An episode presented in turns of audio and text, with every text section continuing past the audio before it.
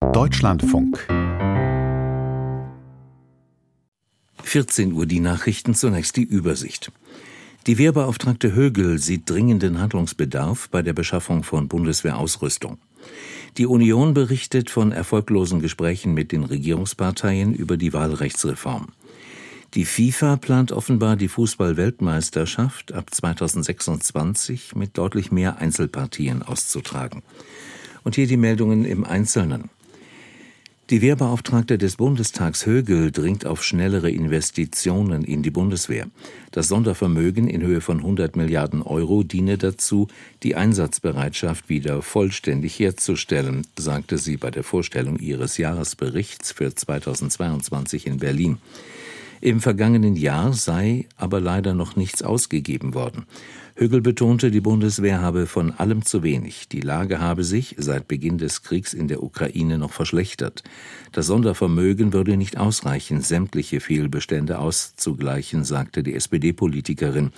Dafür bedürfte es nach Einschätzung von Militärexperten einer Summe von insgesamt 300 Milliarden Euro. Auch die Vorsitzende des Verteidigungsausschusses Strack Zimmermann und der Vorsitzende des Bundeswehrverbands Wüstner forderten mehr Tempo bei den Beschaffungen. Der Vorstandsvorsitzende des Rüstungskonzerns Rheinmetall, Papperger, bemängelte eine schleppende Auftragsvergabe durch die europäischen Regierungen. Ein Mangel an Munition werde nicht an der Industrie liegen, sagte er der Nachrichtenagentur Bloomberg. Aufgrund der zögerlichen Auftragsentwicklung habe Rheinmetall auch die Produktion von Panzergranaten noch nicht vollständig hochgefahren.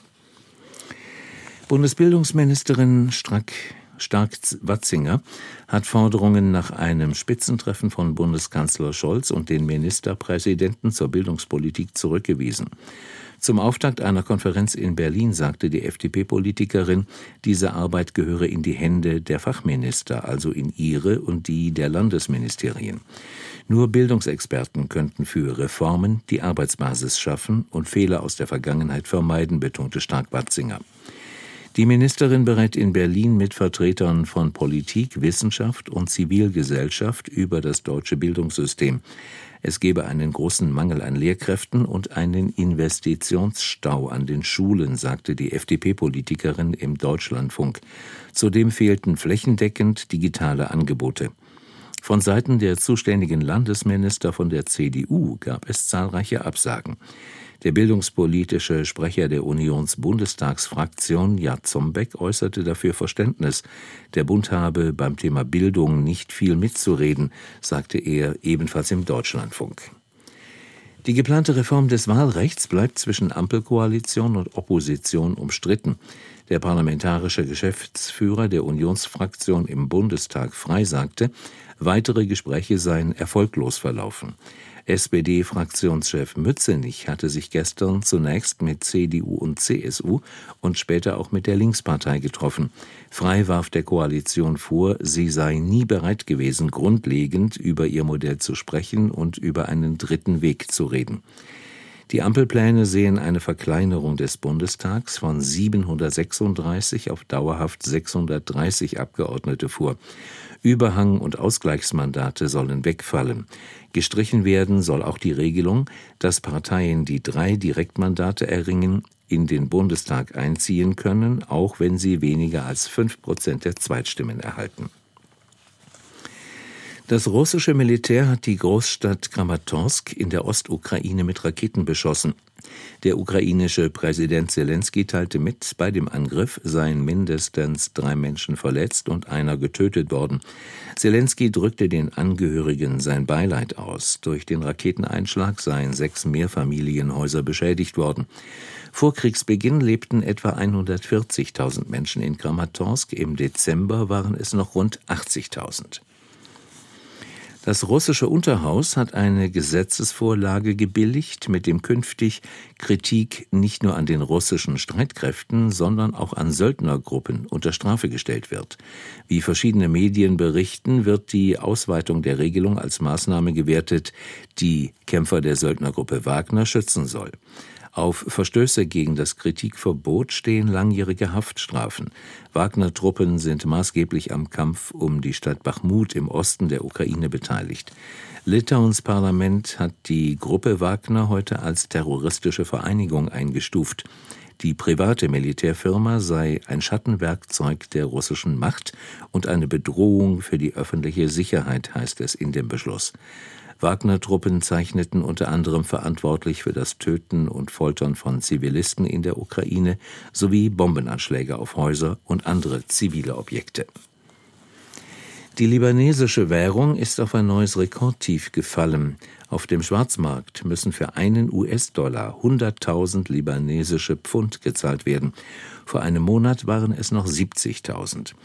Der von der Zentralbank festgelegte Kurs liegt bei 15.000 Pfund pro Dollar. Weil dem Land die Devisen ausgehen, erlauben Banken ihren Kunden nur noch begrenzte Abhebungen. Die Menschen kommen deshalb nicht mehr uneingeschränkt an ihre Ersparnisse in Dollar heran. Der Libanon steckt nicht nur in einer wirtschaftlichen, sondern auch in einer politischen Krise. Seit Monaten kann sich die politische Führung nicht auf einen neuen Präsidenten einigen. Regierungschef Mikati ist geschäftsführend im Amt und nur eingeschränkt handlungsfähig. Die Zahl der Todesfälle in Deutschland hat sich im Februar bundesweit wieder den langfristigen statistischen Mittelwerten angenähert. Das teilte das Statistische Bundesamt in Wiesbaden mit. Den Berechnungen der Behörde zufolge starben im Februar hochgerechnet knapp 82.900 Menschen. Das waren zwei Prozent mehr als im langfristigen Februar-Durchschnitt. Zu Beginn des laufenden Monats habe sich allerdings erneut eine stärkere Abweichung nach oben gezeigt. Das Statistische Bundesamt erhielt nach eigenen Angaben vom Robert Koch Institut deutlich weniger Meldungen über Todesfälle im Zusammenhang mit Covid-19-Erkrankungen. Dies seien Mitte Februar binnen einer Woche 389 Meldungen gewesen. Ende vergangenen Jahres waren es noch mehrere tausend innerhalb von zwei Wochen. Das EU-Parlament in Straßburg hat die Immunität des AfD-Abgeordneten Fest aufgehoben. Gegen Fest liegt eine Strafanzeige des grünen Politikers Beck vor. Fest hatte Beck öffentlich als notorischen Lügner und Pädophilen bezeichnet. In einem Gespräch mit der deutschen Presseagentur blieb Fest bei seinen Äußerungen und kündigte rechtliche Schritte gegen die Entscheidung des EU-Parlaments an.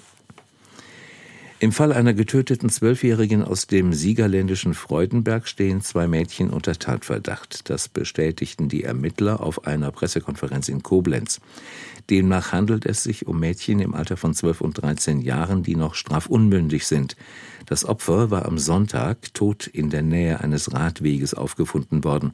Die Eltern hatten sie als vermisst gemeldet, nachdem sie auf dem Heimweg von einer Freundin zu Hause nicht angekommen war.